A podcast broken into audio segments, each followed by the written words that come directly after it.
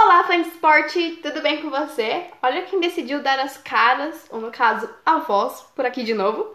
Como o título já, já nos entrega aí, o episódio de hoje vai debater sobre as torcidas na Alemanha, assunto escolhido por vocês lá no Instagram. Bom, quando nós falamos de torcer, é difícil eleger uma torcida mais apaixonada no mundo. É praticamente impossível fazer isso, porque o torcer ele anda lado a lado com o amor, né? Então, não dá para se ranquear o que é o amor. Enfim. É, muitos costumam dizer que nós brasileiros somos o povo mais apaixonado por futebol no mundo. Mas eu achei um povo que está competindo para para conosco, que são os alemães. E não quero gerar intrigas, não quero nada, só quero mostrar para vocês alguns dados sobre as torcidas na Alemanha e você tira aí suas conclusões deixando claro que eu acredito, assim, nós achamos um concorrente à altura e que eu não aguento mais esses alemães querendo pegar nosso posto, entendeu? Mas é isso. Brincadeiras à parte, vamos ao que interessa.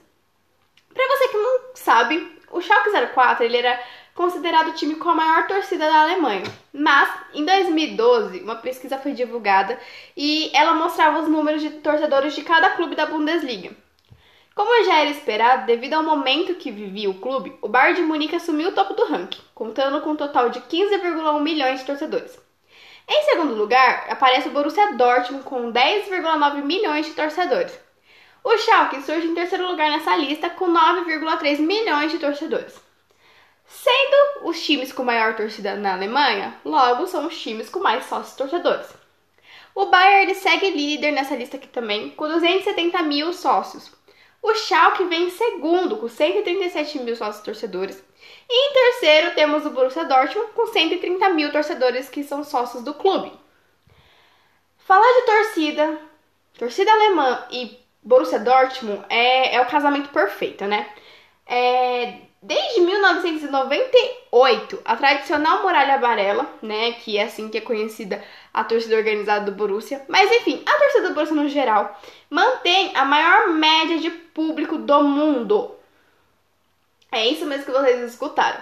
Há 21 anos, o Borussia Dortmund é responsável por levar a maior média de público no estádio, seja na Europa, na África, na Ásia, no, na América, não importa. O Borussia é o líder. O Signal Iduna Park, que é o estádio do Borussia, ele tem capacidade para 81.359 pessoas. Imaginem como esse estádio não é enorme. O Borussia mantém uma média de 81.178 pessoas por jogo. É isso mesmo, mais de 80 mil pessoas por jogo. É muita gente, chega a ser absurdo. Eu não consigo imaginar um estádio com mais de 80 mil pessoas, entendeu? Mas isso é realidade, isso é comum lá na Alemanha. E os números continuam a impressionar quando o assunto é média de público, porque não é só o Borussia que lota a casa. E eu vou continuar usando o Bayern e o Schalke junto com o Borussia para fazer os comparativos aqui. A Allianz Arena, que é o estádio do Bayern de Munique, ela tem capacidade para abrigar 75 mil torcedores. E o, o, o, time mantém uma média de, de público de 100%. É isso mesmo que vocês escutaram, 75 mil torcedores por jogos casa cheia, lotada, não cabe ninguém em lugar nenhum, entendeu? Daqui a pouco tá colocando a gente no gramado para ter mais público, né, gente? Enfim. E o Schalke, ele possui estádio com capacidade para 62.271 pessoas. E a média de público do time é de 61.138 pessoas no, no estádio por jogo. Em 2015, o clube com a pior média de público na Bundesliga foi o Hertha Berlim, que levava em média 50 mil torcedores por jogos. E era a pior média da liga. Então, assim, é muita gente. E eu sei que esse comparativo é injusto, mas mesmo assim eu irei fazer. Em 2019, a média de torcedores pagantes do Campeonato Brasileiro foi de 21.237 pessoas. Então, assim, a média do campeonato, claro, teve clubes que levou muito mais jogadores, muito mais torcedores, o Flamengo, por exemplo. Mas nós sabemos que isso acontece no Brasil em boa fase, né? As médias que o Flamengo manteve ano acontece quando o time está em boa fase. O, e é isso que difere o número de torcedores no Brasil para o número de torcedores na Alemanha. Porque lá não, não, não importa a fase do time, esses números são na fase boa e na fase ruim, sabe? Por exemplo, o Hertha Berlim. Ele não é um time que estaria disputando com os mais tradicionais da Alemanha, Bayern, Borussia, Leverkusen, Schalke, enfim, por vaga na Champions League, por exemplo. É mais aquele timezinho meio de, meio de tabela, que tá ali pra empacar a vida dos, dos maiores, que uma vez ou outra surpreende, mas não é aquela coisa de, meu Deus, vamos lutar por Champions League toda temporada.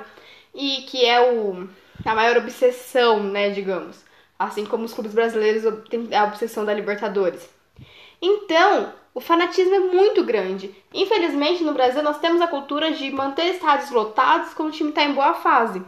E isso não acontece lá. E isso que é bonito, porque prova que eles estão ali por amor ao clube mesmo. Não só porque você. Claro que você vai pro estádio, você quer ver um futebol muito bonito, um futebol bem jogado, seu time ganhando. Mas lá eles vão também quando o time tá jogando um, um futebol feio, enfim. E esse apoio dos torcedores não fica restrito aos clubes, ele se estende para a seleção. Então, assim, se para nós brasileiros já é difícil imaginar essas médias de público, quando falamos de times, imagine falando de seleção. Primeiro que a nossa seleção foge do Brasil, né? Eles não jogam por aqui porque eles têm medo. Essa é a realidade. Mas, enfim. É, lá na Alemanha, os estádios estão sempre cheios quando a Alemanha joga em casa. E o fato de serem jogos amistosos ou não é indiferente, os estádios continuam lotados. E uma das maiores características das torcidas na Alemanha são os mosaicos incríveis que eles criam. Um exemplo que aconteceu esse ano foi o, mosaico criado no jogo amistoso contra a Argentina, que os torcedores recriaram o mosaico, no mosaico o gol do Götze na final da Copa de 2014 onde eles venceram a Argentina e aquele gol consagrou a Alemanha tetracampeã mundial. E o, o, o mosaico é, tava lindo, aquele voleio que o, o Götze deu, que foi um gol bonito também, né? Não tinha nem como o mosaico dar errado. Já num outro exemplo, né, no último jogo das eliminatórias da Euro contra a seleção da Irlanda do Norte, os torcedores alemães criaram um mosaico com o logo da final da Eurocopa então, o mosaico ele estava escrito London 2020, né? Que Wembley vai ser o palco da final. É, ano que vem a Eurocopa ela não vai ser disputada em um país sede, ele vai, ele vai passar por 13 capitais ali da Europa. E essa final será na, em Londres. Junto do mosaico, acima dele, havia uma faixa que dizia: Todos os sonhos podem se tornar realidade se tivermos a coragem de segui-los. E na ocasião, a seleção da Alemanha goleou a Irlanda do Norte por 6 a 1. Se você acompanhou o último episódio do podcast, você vai lembrar que eu falei da renovação da seleção da Alemanha e da fase que eles vivem hoje. É, no, na Copa de 2018, foi um, o pior vexame da Alemanha em Copas do Mundo. Foi eliminado na fase de grupos, vinha numa situação até que confortável para o último jogo, mas não conseguiu o resultado esperado. E aquela Copa do Mundo, ela mostra muito bem o que é a seleção da Alemanha hoje. Ela é uma seleção inconstante, muito irregular, que um jogo joga muito, no outro já não rende tudo que rendeu no jogo anterior. E os torcedores não sabem muito bem o que esperar dessa seleção. Mas mesmo assim seguem apoiando o, a seleção, acreditam no trabalho que é posto para aquela seleção, nos seus jogadores, nos jovens talentos, comissão técnica e acredito fielmente na filosofia da base que eu também citei no episódio anterior. Então essa frase mostra que apesar de tudo o que acontece, é, se tiver coragem de botar a cara a tapa ali na Eurocopa, eles podem conseguir. A, a, os torcedores acreditam que a seleção ela pode sim se tornar campeã da Euro. Querendo ou não, nós somos da Alemanha, tetracampeã mundial muito tradicional no futebol. E falando em Eurocopa, a Alemanha caiu no grupo da morte com Portugal e França. Então, assim, o desafio vai ser puxado do início ao fim. Mas mesmo se tivesse caído num grupo mais fácil, seria um desafio enorme, porque a Eurocopa é uma Copa do Mundo sem Brasil e Argentina, né? Como falam por aí. Mas enfim, as torcidas, as torcidas na Alemanha, elas também se mantêm engajadas em causas sociais. Eu vou usar 2013 como o, o exemplo aqui nessa, nesse tema, porque foi quando os, as ações é, em apoio ao movimento LGBTQ+, surgiram em peso na Alemanha. A torcida do Mainz, naquela temporada, fez um mosaico em forma de arco-íris que era lindo de se ver. Já a torcida do Werder Bremen eh, deixou claro que o futebol não tem gênero em ações feitas dentro do estádio. E o Bayern, né, a torcida bávara, ergueu uma faixa com os dizeres: o futebol é tudo, inclusive gay.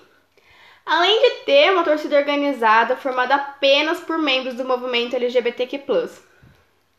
A torcida do Borussia, usando um exemplo deste ano, fez um protesto, ergueu cartazes em uma partida da Bundesliga, exigindo do clube, da diretoria do clube, um time feminino, dizendo que já passou da hora e que é vergonhoso para o Borussia não ter um time de futebol feminino e eu concordo totalmente com os torcedores do Borussia.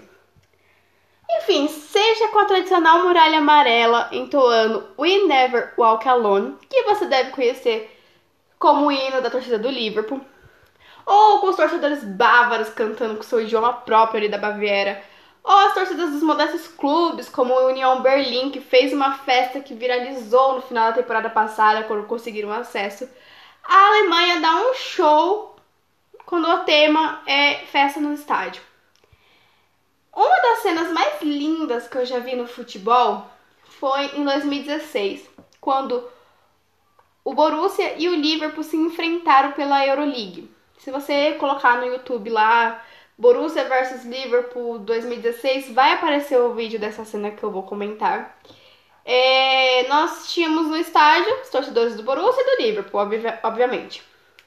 E ambas as torcidas têm a mesma música como hino, né? Que é We Never Walk Alone. E você vai ver duas torcidas extremamente apaixonadas cantando em unissono cada qual pro seu clube, obviamente, mas cantando em unissono essa música. E a cena é de arrepiar, porque é lindo de ver o amor que ambas as torcidas gritam e transmitem para o seu clube. Então, é, é muito legal mesmo essa cena, foi uma das coisas mais lindas que eu já vi no futebol de verdade.